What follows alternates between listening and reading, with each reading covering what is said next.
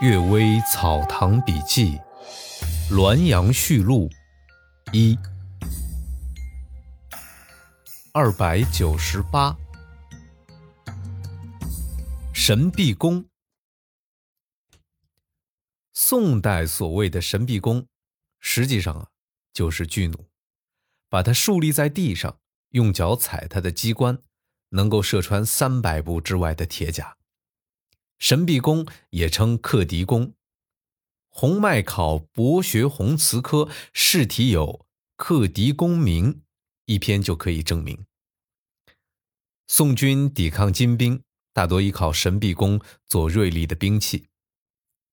军法规定，不得遗失一具，即使战败也无法带回，宁肯击碎它，以防敌人得知其构造加以仿制。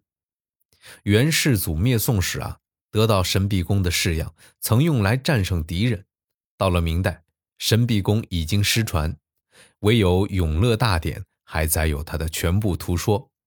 但是啊，它的机件都是一件一图，只有短长宽窄的尺度与雌雄凹凸的形状，没有一幅是神臂弓的全图。我与邹念桥侍郎花了几天的时间仔细审读凑合，最终啊仍是毫无头绪。我想勾磨出它的样式，让西洋人去具体置办。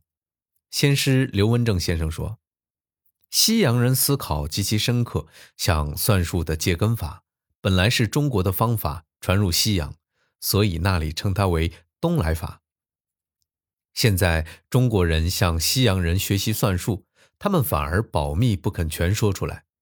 这神臂弓已是世代相传的锐利兵器，怎能知道他们不暗地里把图形仿制去，却以不能理解来搪塞我们呢？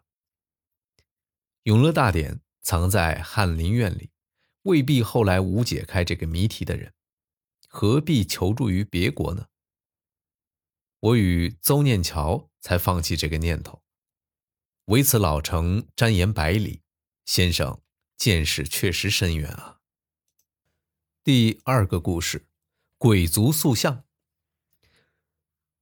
贝勒春晖主人说呀，热河碧霞元君庙啊，民间称娘娘庙，有两厢，塑造了地狱世界。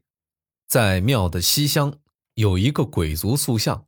面目阴森可怕，就是民间所谓的地方鬼。有人看见他外出买杂物，如柴炭之类，往往堆积在庙里。向当地人了解，确有其事，但是他不危害百姓，人们常见他也不放在心上。有人说呀，这鬼不烹饪，怎么需要柴炭呢？《左传》说，石头本不能讲话，也许有什么东西依附在它上面说话。可能是其他精怪吧，恐怕时间长了会成为祸患，应当趁早除掉它。我认为啊，天地之大都是由元气化生出来的，深山大泽无所不有，热河高峻的岩壁、幽深的山谷，贴近百姓的住房，人接近鬼，鬼也就接近人。从情理上看，应当是有这种事的。或许草木之妖依托鬼族的本性。狐狸之类本来居住在这儿，借着鬼族的形状变换出来，依附到塑像之上。从情理上看，也是会有的。总之啊，这些都是造物主培育出来的。圣人把魑魅魍魉造在顶上，把官民廷士、神像方向写进周礼之中，无非是想除去危害百姓的鬼怪而已。原意未尝想除尽异类，鬼怪既不危害百姓，自然可听任他们自由来去。海边人一旦起意戏弄海鸥，海鸥就盘旋在天空，不栖息到沙滩来。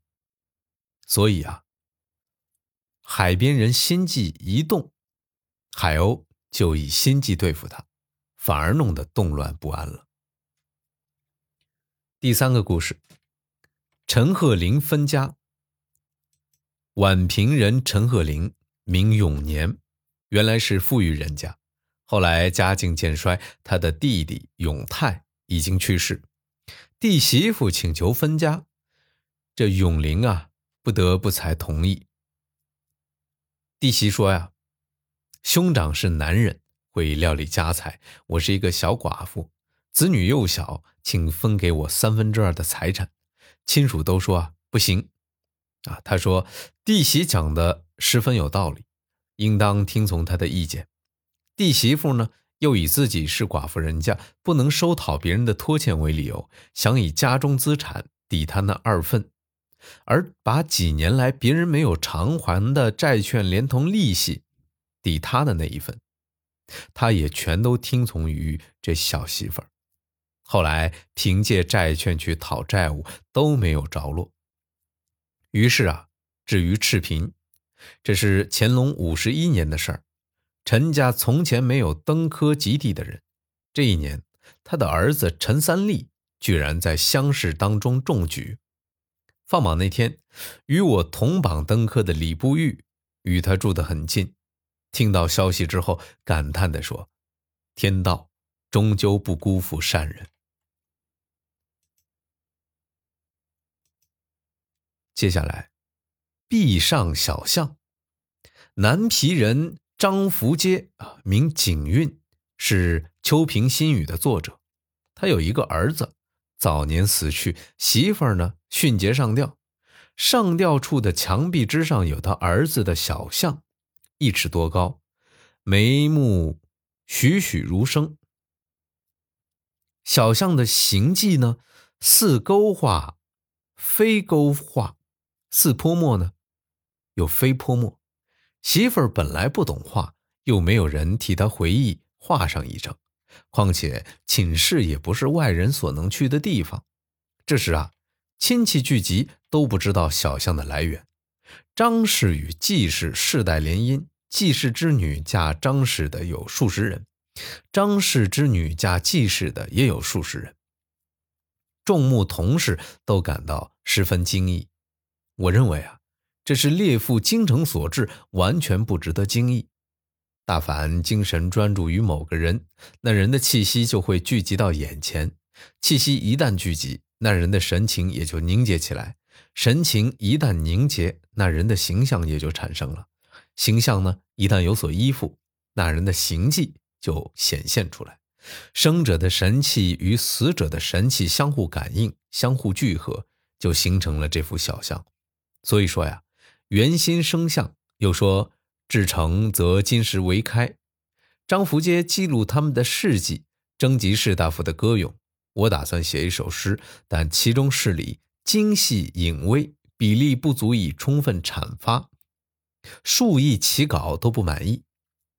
至今我还耿耿于怀，姑且把这件事情记录在这儿，以昭示幽冥之间的感应。诗的创作只好留待来日了。感谢各位收听今天的《阅微草堂笔记》，祝各位早安、午安和晚安。